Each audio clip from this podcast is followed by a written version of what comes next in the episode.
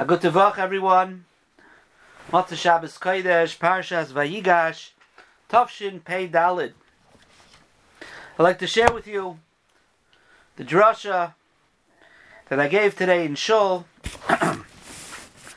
which is a perspective, Bezos Hashem, on Chodesh Teves, and on life in general. The pasuk tells us, Perak Memhei pasuk Yudalid, as we know, Yosef reveals himself to his brothers, Vayipal al Tzavre Vinyamin Achiv, Vayef Vinyamin Bacha al Tzavarov. Yosef fell on the necks of Binyamin, and he cried, and Binyamin cried on Yosef's neck. Rashi tells us, B'Shem the Gemara Megillah, Rabbi Lazar, Bacha Shnei Mikdoshim Shasidim Liyos Bechelko Shabinyamin. Yosef was crying on the two Batei Mikdash that are going to be in the portion of Binyamin Vasidin Licharev and are going to be destroyed. And Binyamin cried for the Mishkan Shiloi that will be in the Chalik of Yosef that is going to be destroyed. And the question that's asked by Rav Schwab Zichroin Levracha in his Sefer, why did Chazal feel the need to take the Dvarim, take the words of the Torah out of their simple explanation? Why did we have to see something deeper here? We have two brothers who haven't seen each other in 22 years. and they fall on each other's neck and they cry tears of joy. Tears of joy. It's happened to most of us at some time in our lives. That's what they were crying, tears of joy. Why did Chazal need to find some type of pain and destruction? That Yosef and Yamin were crying over. Says Rav Schwab, he heard. He heard it from the Ilui, Rav Motel Pagramansky. And Rav Motel Pagramansky said a beautiful pshat. The Navi Yeshaya Perechafei tells us a pasuk we're very familiar with, Umochu Hashem Elikim Dima Mial Kalpanim. Hashem, with the coming of Mashiach and the Geula, is going to wipe away all tears. Tears mi'al kalpanim from on every face. Says the Medrash, afilu dmois habois mach masimcha. There's a Medrash that says, even tears that come because of joy, HaKadosh Baruch Hu will wipe away, be no longer existent once Mashiach comes. And the question is why? Tears of pain I understand. Tears of joy.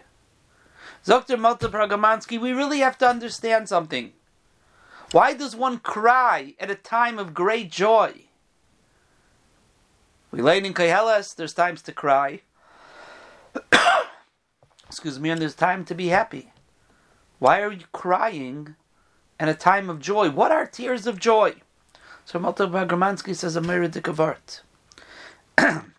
he says, Calls man, there was a base Hamikdash in this world the Beis Hamikdash with the Shechina that was shared in the Beis Hamikdash was the source of all joy in the world. Yefei noif misayis kol haaretz Yerushalayim. The Beis Hamikdash is the misayis, the joy. It's the source of all joy. Uvayim simchas liboy is binyan Beis Hamikdash. But when the Beis Hamikdash was destroyed, nitel mikara simcha, that source, that root of simcha, was removed from the world. V'yorad tsar l'chaloilam kuloi, and pain descended to the world. V'nasu, and these are his words, zmani hasimcha, and the times of simcha, the times of joy, b'chaye ha'adam, in a person's life, is k'may hayam, are like islands, bi'ukainis, in the Atlantic shaltzar v'dima, in the ocean of pain and tears in a person's life. There's struggles, there's challenges, many more than the happy moments. In history, there's times of simcha, Baruch Hashem. But overall, those are small snippets. Those are islands in the sea of Tsar. That sea of Tsar, that sea of Dimma, those seas, that sea of tears, is a result of Churban Beis Hamikdash. Because the Makar, the source of Simcha, is no longer here. It went back up, back up to Shamayim. And when we're Zoicha, to times of Simcha, those are islands. Those are small patches in the world of Tsar and Dima. So says Ramoto Pragamansky, Amar de Gazach. He says when a person experiences extreme joy, you have this island of simcha, and you have such joy, extreme joy, that it overflows past its normal boundaries. So where does it go to? When it breaches its boundary of where normal simcha is, it's such extreme simcha, it breaches the boundary into the next emotion. When you go past the island of simcha, you're back into the tsar, in the sea of tsar and dima. And therefore, when a person is in such extreme joy, and it's pushing all boundaries and breaking, breaking all barriers, it breaks in to the sea of tears. And those tears then start flowing to the person. It's a symbol of extreme joy. It's a symbol of joy that is beyond the normal boundaries, and therefore it has entered into the world of tsar. And those tears come. And in fact, someone pointed out to me very often by people when they're crying those tears of simcha, they're reliving some type of tsar. Person is at a chasana for a child, for a grandchild, and they're so full of joy that they start crying. What are they thinking about? Why this relative was no is no longer alive, and he would he or she would have loved to see this. There's the pain of the life that somehow enters into the simcha. Why? Why? Those tears of joy are coming from pain, from some type of pain in the person's life. And the reason is because at times of extreme joy, it's overflowing past its boundaries and it's allowing in what's surrounding it in that sea of tears.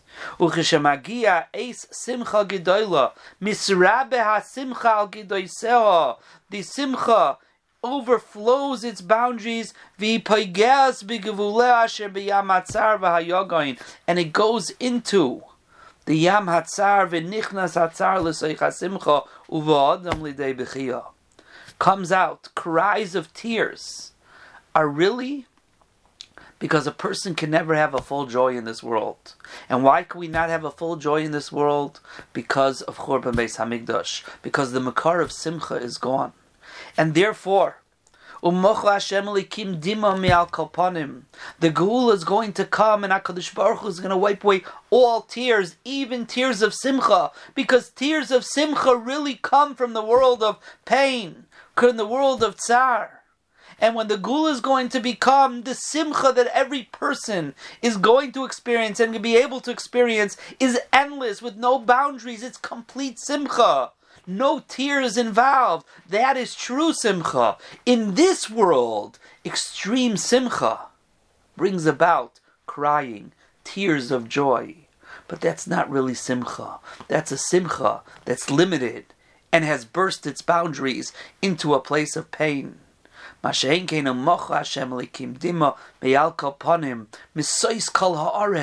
joy is going to be endless and boundless, a boundaryless in order a person could feel true joy. And therefore, says Ramot Pragamansky, when Yosef and Binyamin cried,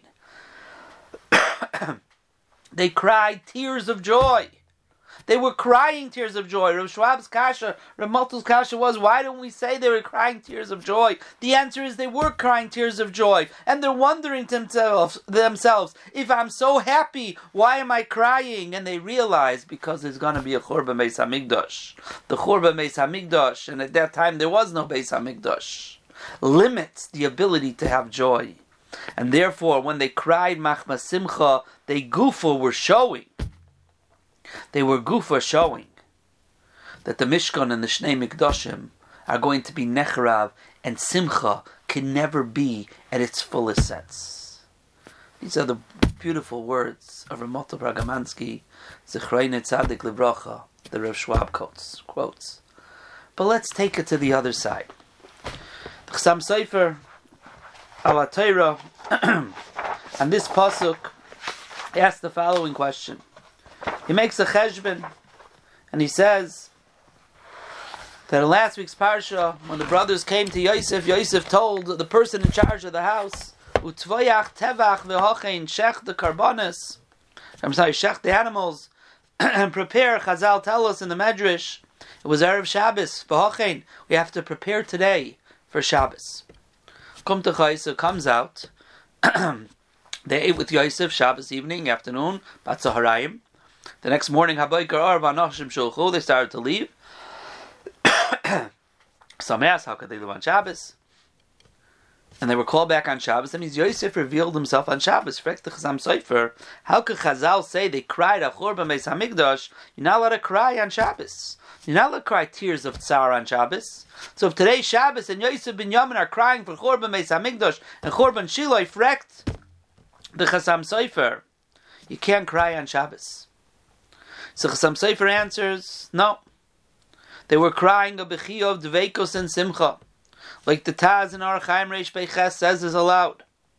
What simcha did they have? You just told me they're crying for Churban Beis Hamikdash v'yesh loymar. Al derech mizmar la'asaf. The Gemara tells us mizmar la'asaf elikimbo goymen achalasecha. Some is Yerushalayim li'im. A song to Asaf the Churban Beis Hamikdash. Frek the Gemara, Mizmar Lasaf, Kina Lasaf Miboyle. Why is it a song about Churban Beis Hamikdash? We should lament over Churban Beis Hamikdash. Zok the Gemara, because Hakadosh Baruch Hu was shafach hamosei aleitzim va'avonim. Hakadosh Baruch Hu was so full of anger that if he were to pour out his wrath on Klal Yisrael, Rachman al be nothing left. And HaKadosh Baruch Hu instead poured out his wrath on the Eitzim Va'avonim, the building of the Beis Hamikdash. So although it was tremendous, tremendous Churban, but there was a silver lining there. There was some chesed there. And that chesed and rachamim, that Yosef and Binyamin were able to see, for that they cried a cry of simcha, a cry of joy. It wasn't a cry of pain. It was a cry of simcha and devekus how that fits with Ramalta Pargamansky, Elu Elu Divrelikim Chaim. So that says the Chasam Sofer is why they were allowed to cry on Shabbos. If you're interested, it says here, look in the Josh's Chasam Sofer, Drosha Leches Tevis 12 Kuf Beis Sadi, where he says it with a bit of a different knach over there. Very geschmackish there in the Drosha. But that says the Chasam Sofer is what they were crying, a cry of simcha that they were able to see the chesed in the churban. So I heard from Reborn Reich to Sein Gesunden Stark the following Hesber. He says, you know, we find that when a person Rahman al has a tzara, something happens, very often try to comfort them and say, it could have been worse. You're right, it was bad, but it could have been worse. Some people don't feel that that's a proper way of talking. I mean it could have been worse? That's sort of like making light of the person's pain. Yeah, it's okay. It could have been worse. Like macharavek, as they say. Like, where, where's the empathy? Why is that in a chama?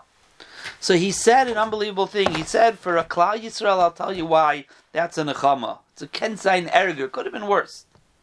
Because the Navi Yeshaya Perak Samach Gimel Pasuk Tes, Bechol Tzarasam Loy Tzar in all of their tsaras, loy tsar. Now, loy is written with an aleph, loy is no, and it's read, the Gemara in Saita and in Tainus tell us, that it's read with a vav. Loy to him tsar, that whenever Klai Yisrael's bitzar, the Rabbi Nisham was bitzar. And most of us know and understand the pasuk that way, the way it's read. I know for Ashkenazim, loy with an aleph and loy with a vav is the same thing, but Lamaisa Chazal tell us it's different. But the question is, what's the pasuk on the pasuk? How do you read the pasuk according to the ksiv?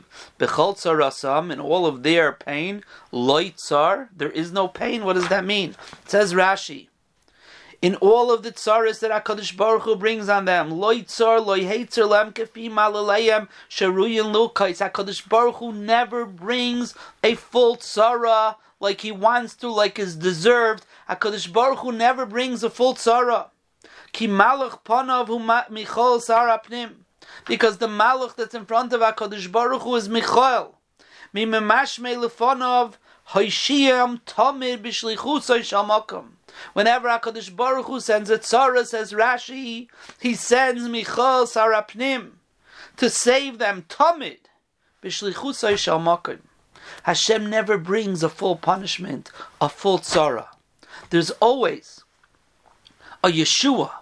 There's always a Yeshua brought b'shlichusay shal makom tamid by Michal Sarapnim. So b'chol tzarasam in all of the tzaras he brings loy tzar. He never brings a full tzara the Rabbeinu Shalom. And that's what it means when you tell somebody it could have been worse. What you're saying is you have to know there's a chesed here. The Rabbeinu Shalom never brings a complete tzara. It could have been a maybe, it should have been worse. And yet there's a silver lining. There's a rachamim and a chesed to see in every single tzara. And that's who we are as Klai So We look at tzaras, Rachman al the tzara in Eretz Yisrael. And we look for the Ashkacha Pratis. We look for the chesed. That doesn't negate the tzara.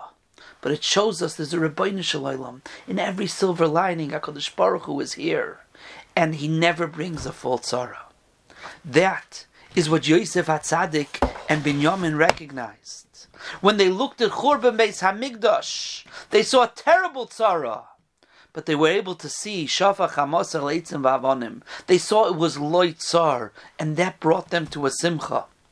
And why did they see it now? Because they were experiencing it now. Here they are, 22 years. Yaakov Avinu was bitzar for 22 years. They don't see each other. Yosef is alone for 22 years. The brothers have charata of on some level for 22 years. And now it's all coming together. And where's the chesed? HaKadosh Baruch Hu has a plan. Yes, there was pain. There was sorrows, but they were able to see. HaKadosh Baruch Hu has a plan here. There's a rachamim and a chayim and a chesed here.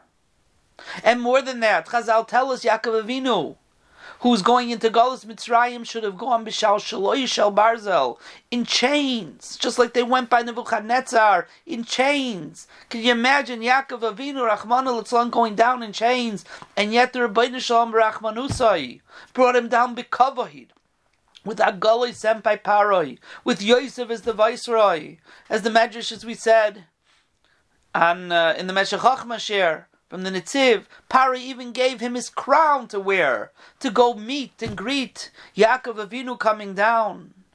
They were able to see in every tzara, in this tzara that they were experiencing, the tzara of the 22 years, the tzara of going down to Mitzrayim, Yaakov Avinu was not happy about it. This was going to Galus. But we have to see the chesed in it. We have to see it's not a complete tzara. There's a silver lining.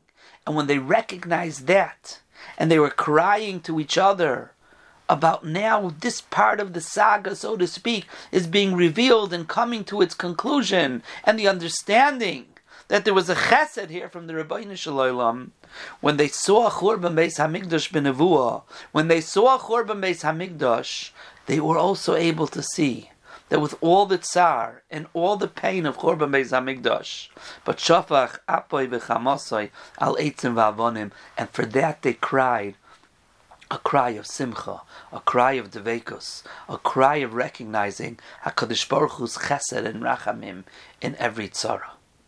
So on one hand, we have here Ramota Pragamansky telling us that after Churban Beis Hamikdash, there is no simcha that is complete. It will always be limited or marred by some pain that creeps its way in, and the joy and the and the height of simcha, overflowing joy that a person has, will always be marred by some type of dima, by, by some type of tear, by some type of pain. It can never be complete because the mikar of all simcha is not here.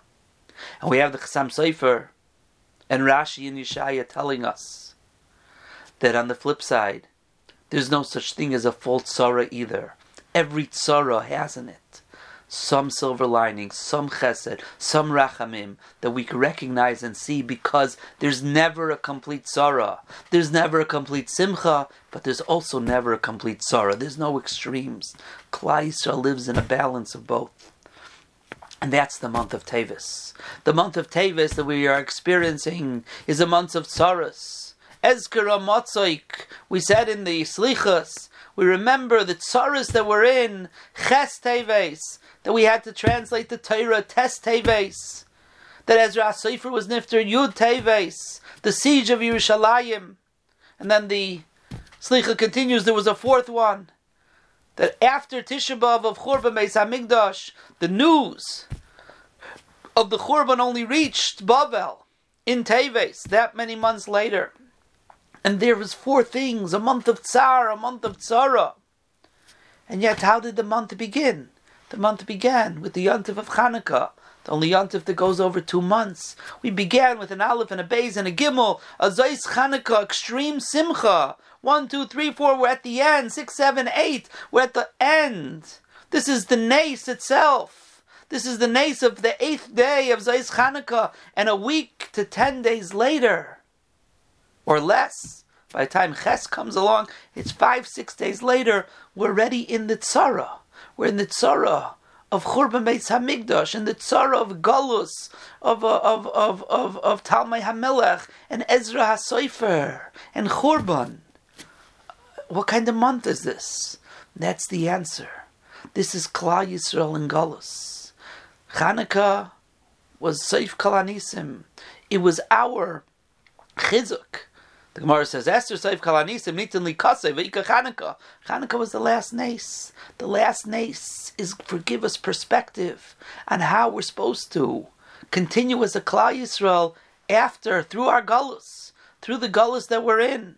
That gullus that's defined by Tevis, which was the beginning, the bookends, the beginning, the siege, and also on the flip side, three and a half years later, four years later, whatever it was is when they got the news of Churban Beis Hamikdash. I think it took three years from Asar B'Tevis till Tisha B'Av of the Churban. Four years later, these are the bookends. Why? Because that's Gullus. Recognize that there's no Simcha that's complete once there's a Churban Habayis. And recognize there's no Tzara that's complete either. There's always a Chesed there. There's always Shafach Apoy. Al Eitzim Va'avonim. That's how we are as a Klal Yisrael. That's how we weather the Gullus in that understanding. Simcha is never complete. We can't be complete because we don't have our Beis Hamikdash. But at the same time, even when there's terrible, terrible churban, b'chol tzarasam, even churban Beis Hamikdash, you can find the silver lining. We see the chesed of Hakadosh Baruch Hu. Hakadosh Baruch Hu sends the Malach Michal, Hamishamish Lefanav, Lo Ishiam Tamid to save them tamid, says Rashi. That's who we are as a Klal Yisrael. That's what the month of Tevis represents. We should to see as many simchas as we can, Bezos Hashem. Simchas as many as we can, and Bezos Hashem, we should be zoicha. That we should be able to recognize HaKadosh Baruch Hu's chesed in our lives, in Klal Yisrael and be zoicha to that day. Uvmacha Hashem dima me'al kalpanim. Afilu dima shel simcha HaKadosh Baruch Hu should wipe away when we'll once again be in Yerushalayim with the Beis HaMikdash. Misois kala aretz, the greatest simcha, simcha we can't even fathom what that is because it's nothing that we've ever experienced because every simcha that we have has been marred, has been limited, has its boundaries. With the coming of Mashiach, Ravi Ameinu, Amen va'Amen. Kol Tov everyone, and Agutavach.